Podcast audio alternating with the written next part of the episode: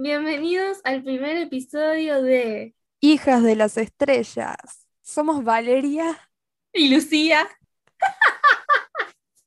dos estudiantes de astronomía de la Facultad de Ciencias UDELAR.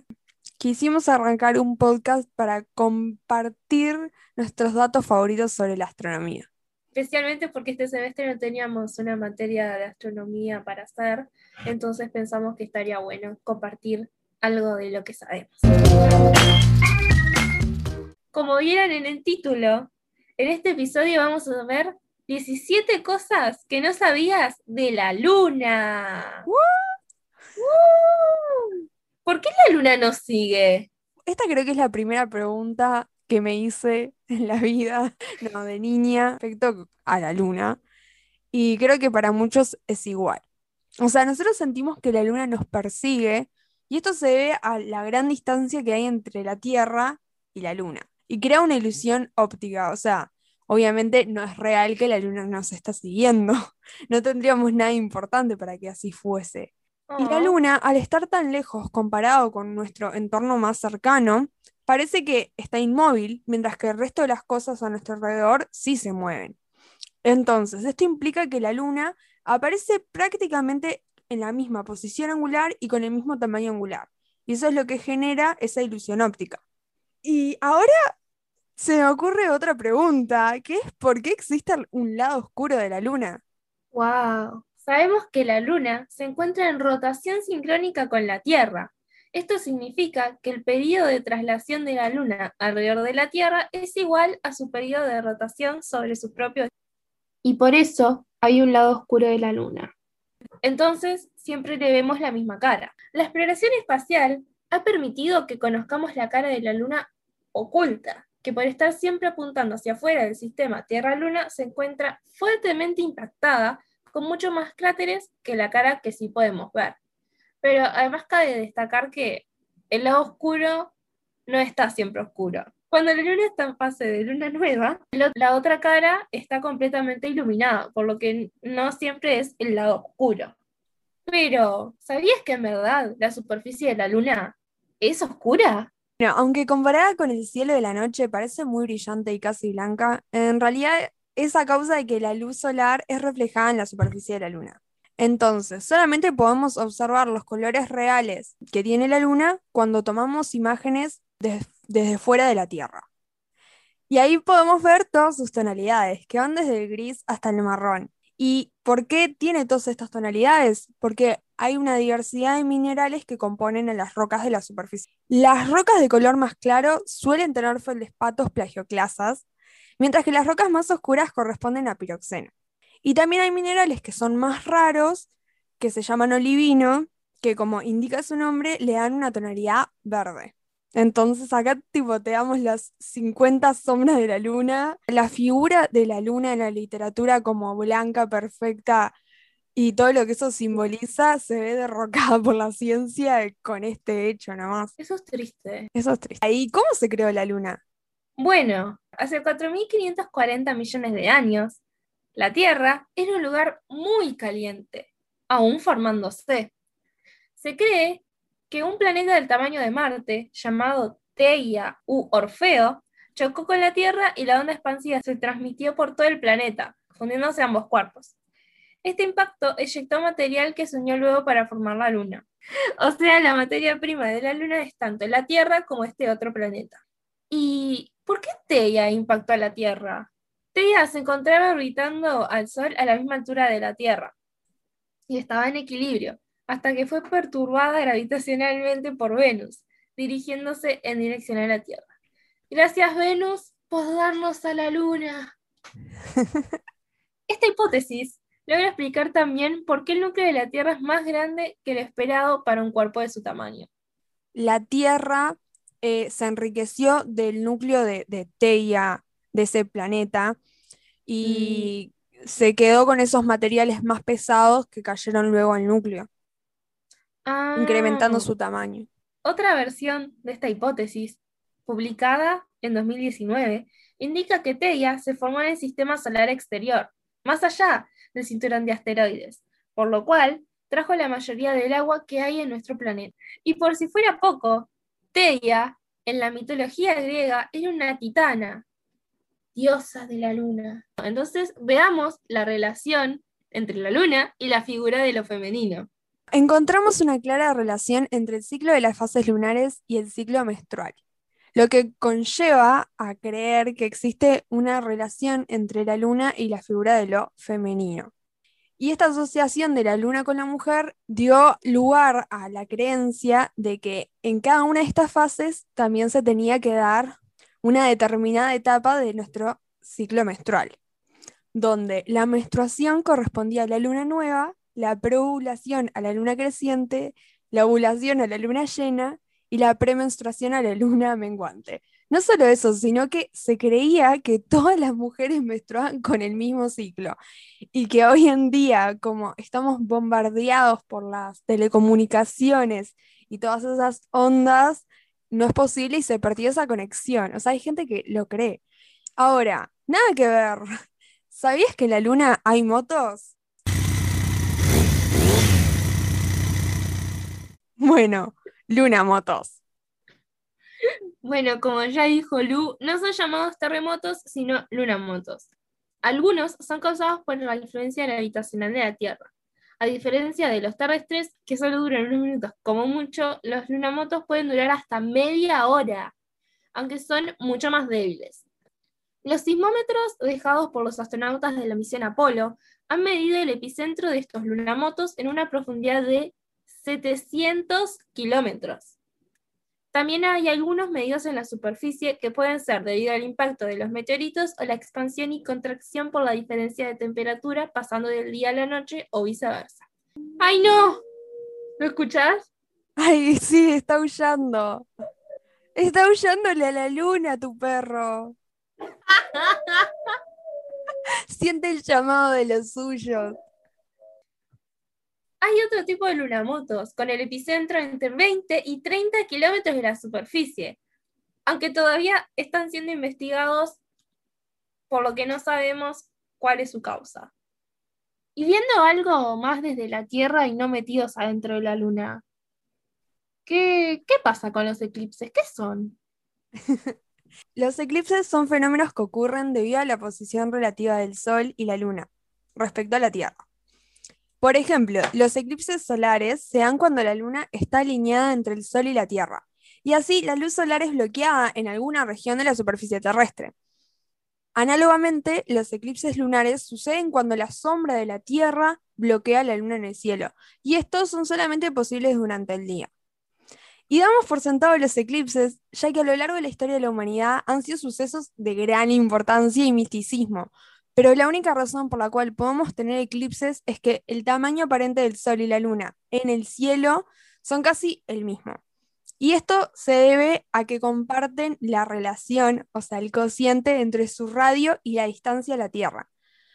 Y desgraciadamente esto no será así por siempre, ya que, como veremos en otro fact, la Luna se está alejando de la Tierra. Y eso va a cambiar el tamaño aparente con el que se ve en el cielo. Así que es otra peculiaridad de nuestro planeta que lo hace muy especial. Algo muy cool sobre los eclipses y de los mayores logros de la astronomía de la antigüedad es que Tales, Tales de Mileto, logró predecir un eclipse solar total el 28 de mayo de 585 a.C. y que logró terminar una guerra de seis años, porque lo tomaron como una señal de paz. ¿Y eso de la luna, y eso de que la luna se aleja, cómo es? Sí, efectivamente la luna se está alejando a un promedio de 3,8 centímetros por año. Este es un proceso bastante común que se da entre un planeta y su satélite, que es la transferencia del momento angular. De esta manera, la Tierra rota cada vez más lento sobre sí misma y ese momento angular que le sobra se transfiere al movimiento de rotación de la Luna alrededor de la Tierra, por lo que cada vez se va alejando más. Wow. Y volviendo adentro de la Luna, ¿qué hay adentro? ¿Qué hay adentro de la Luna? Hermosa pregunta. Lo que sabemos sobre la estructura interna de la Luna es que, al igual que la Tierra, es un cuerpo diferenciado. ¿Qué quiere decir? Que tiene una estructura dada por capas. Y podemos reconocer corteza, manto y núcleo. Sin embargo, en la Luna no se produce el fenómeno de tectónica de placas, ya que el manto externo es sólido, entonces no permite ese movimiento, y la corteza es toda una única placa. Y como habíamos mencionado antes, eh, los lunamotos no tienen nada que ver con los movimientos internos que se podrían dar en la Luna, sino que probablemente por la acción de la gravedad de la Tierra y otra cosa más que no sabemos. Y el núcleo también es metálico, formado principalmente por hierro, y podemos distinguir un núcleo externo líquido y un núcleo interno que se encuentra en estado sólido. ¿Y cómo varían las temperaturas en la Luna? ¿Varían mucho? Como vemos también, la diferencia de temperatura podía causar terremotos.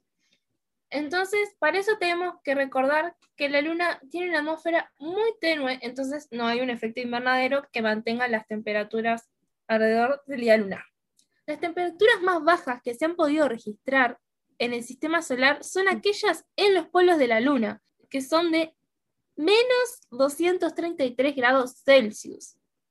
Y las más altas, que se llegan a alcanzar en la Luna, pero no en el sistema solar, son de 123 grados Celsius.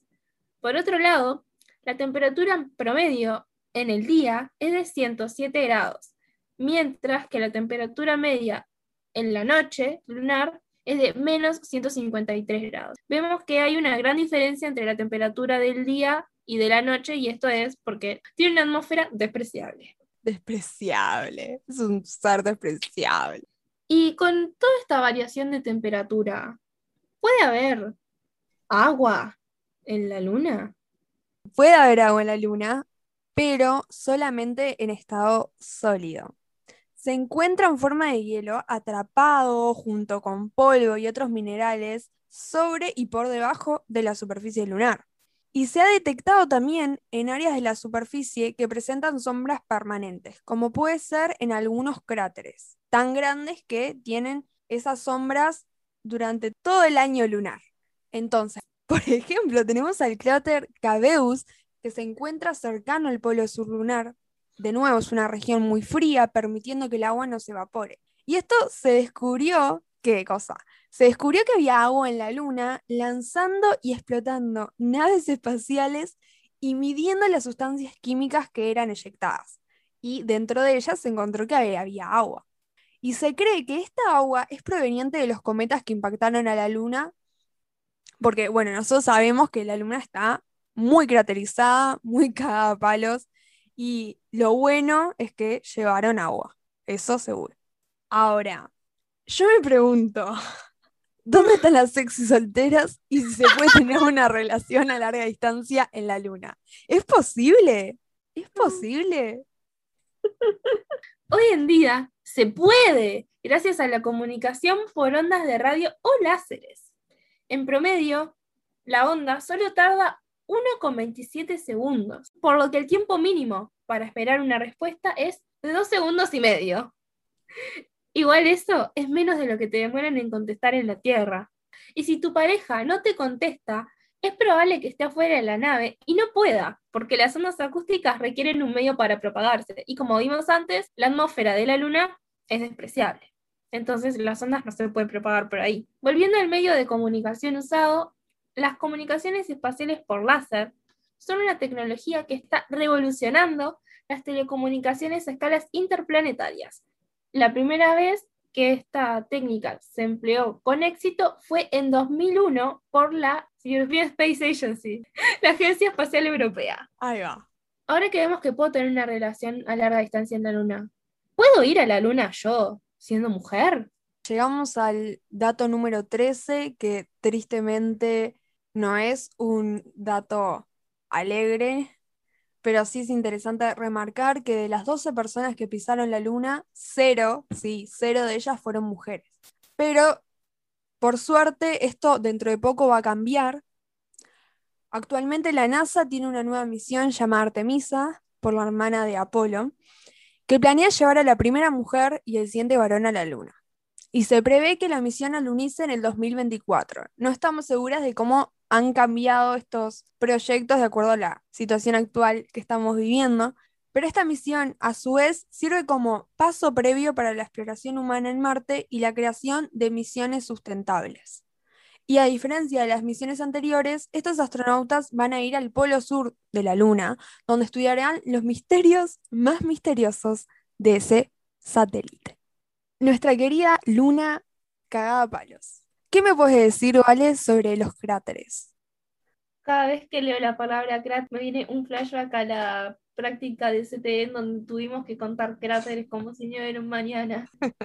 La Unión Astronómica Internacional actualmente reconoce 9.137 cráteres, de los cuales 1.675 han sido datados. Y conté como 10.000 de esos. El término cráter fue empleado por, ¿cómo digo esto?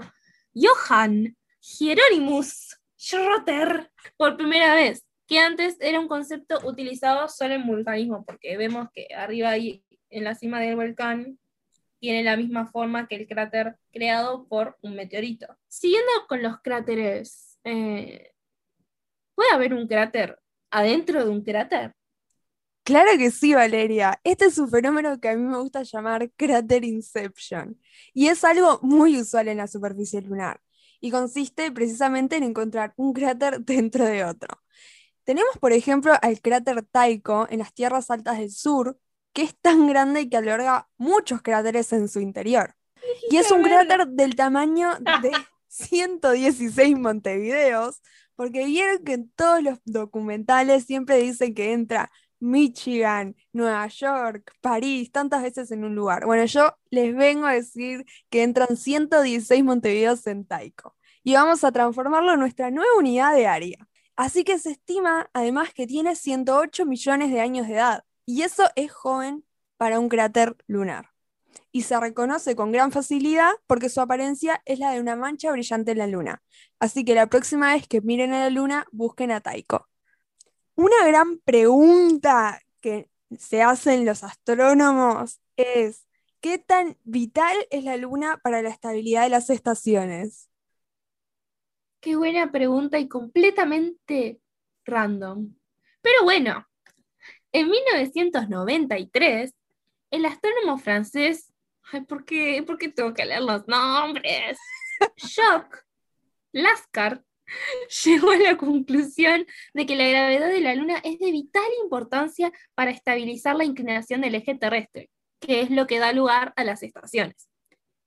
Y esto tiene como sabemos, grandes repercusiones para el clima terrestre. Sin embargo, en 2011, Jack Lissauer, Jason Barnes y Sean Chambers, Chambers, Chambers publicaron resultados de nuevas simulaciones de la Tierra sin la Luna. Lo que encontraron fue sorprendente.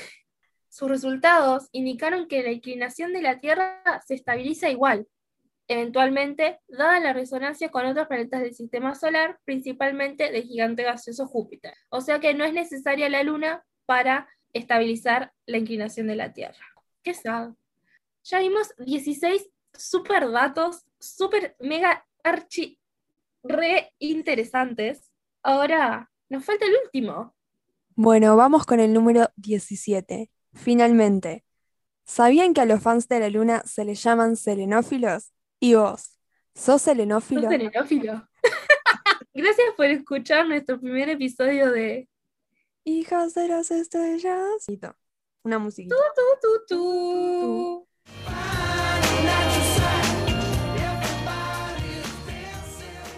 bueno, y ahora les queremos recordar que pueden encontrarnos en Instagram por el nombre Hijas de las Estrellas. Los esperamos en nuestro próximo episodio, que quién sabe de qué se tratará.